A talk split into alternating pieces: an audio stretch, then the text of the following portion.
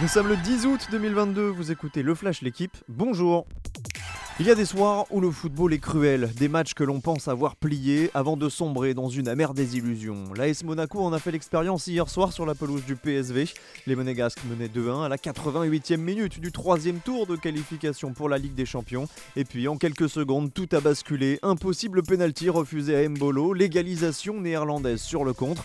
Les joueurs de la principauté ne s'en sont jamais remis. Victoire finale du PSV 3 buts à 2 en prolongation. Comme l'an passé, Monaco est privé de la C1.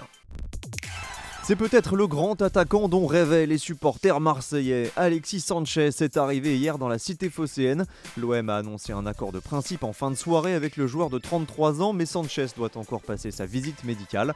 L'ancien joueur du Barça, d'Arsenal et de Manchester United arrive libre après sa résiliation de contrat ce lundi avec l'Inter.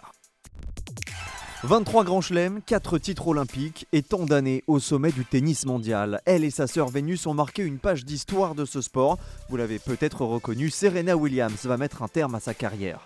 L'américaine de 40 ans n'a pas encore avancé de date, mais l'US Open pourrait être son dernier tournoi. Serena souhaite se consacrer à son rôle de maman et suivre une nouvelle route.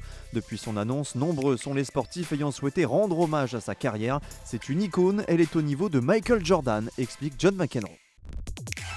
Ce n'est pas une victoire française, mais la Groupama FDJ a remporté hier la première étape du Tour de l'Ain grâce à son sprinter britannique Jake Stewart. Julien Lafilippe fait partie des 69 coureurs classés dans le même temps que le vainqueur. Aujourd'hui, deuxième étape entre Saint-Vulbas et Lagneux. Enfin, un mot du Tour de Scandinavie féminin avec le succès inaugural d'une certaine Marianne Vos, porteuse du maillot jaune du dernier Tour de France pendant 5 jours. Merci d'avoir écouté le Flash l'équipe. Bonne journée